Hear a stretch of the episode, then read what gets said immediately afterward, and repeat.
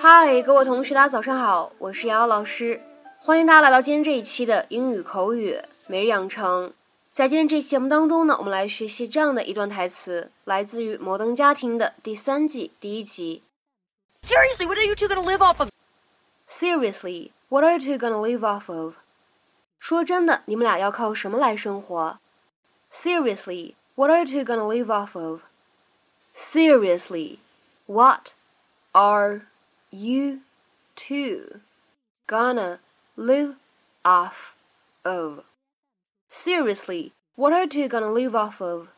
在整段英文台词当中呢，我们需要注意这样的几处发音技巧。首先呢，当 what 和 are 出现在一起的时候呢，我们可以有一个连读，而且当中这样一个字母 t 呢，可以是一个闪音。 那么放在一起呢，我们可以读成是 what are，what are。再来看一下末尾 live off of 这样的三个单词呢，出现在一起当中呢，可以做两处连读。我们呢可以读成是 live off of，live off of。 Into it. We've been working on Hey, everybody. It's me, Dylan. I just wanted to thank you all for bringing me on this trip and making me feel like one of the family, uh, especially Bossy. So, I can't think of a better time to ask something of the woman that I love. Okay. No, no. Haley Gwendolyn Dunphy, will you do me the honors of being my No, lawfully no, no, wedded- no, no, no, no proposals. Not now. Not gonna happen. She's a child, so. Mama. You're still in high school. I meant after she graduates. Not then, not now, not ever. I, oh, seriously, what are you two gonna live off of? The, the the royalties from the horsey song? Put it back in your pocket. Would you stop it? No, I won't. I won't. No, it's okay. I guess I'll just turn in. Just so you know, there's a fan in my cabin that sounds like someone crying. Dylan, wait! I hate you! Oh, come on, Haley, get back here.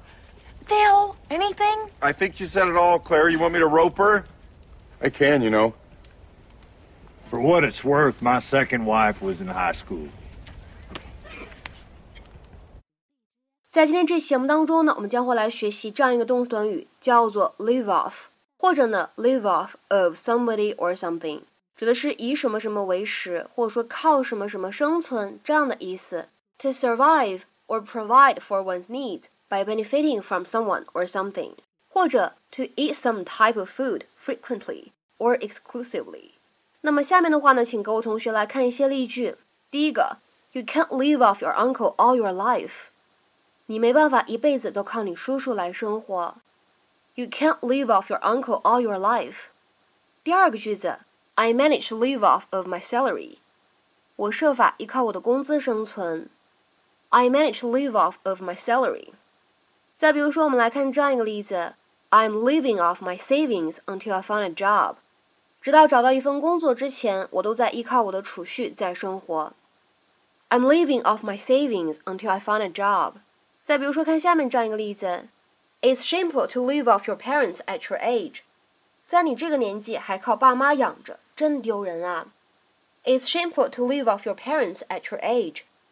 好，下面呢，我们来看一个比较长的例句 ：You can't just keep living off your brother. You need to get out there and find a job and a place of your own。你不能一直依靠你哥哥呀，你需要出去自己找份工作，找个地方住。You can't just keep living off your brother. You need to get out there and find a job and a place of your own.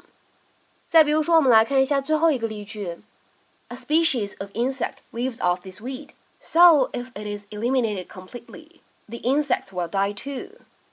有一种昆虫以这种植物为食，所以如果这种植物完全灭绝了，这些昆虫也会死的。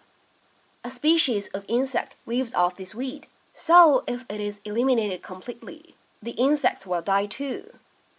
在咱们今天这期节目的末尾呢，请各位同学尝试翻译下面这样一个句子，并留言在文章的留言区。In the winter, some animals live off collections of food that they gather during the warmer month. In the winter, some animals live off collections of food that they gather during the warmer month. 那么这样一个句子应该是什么样的意思？又应该如何去翻译呢？期待各位同学的踊跃发言。我们今天这期节目呢，就先讲到这里。拜拜。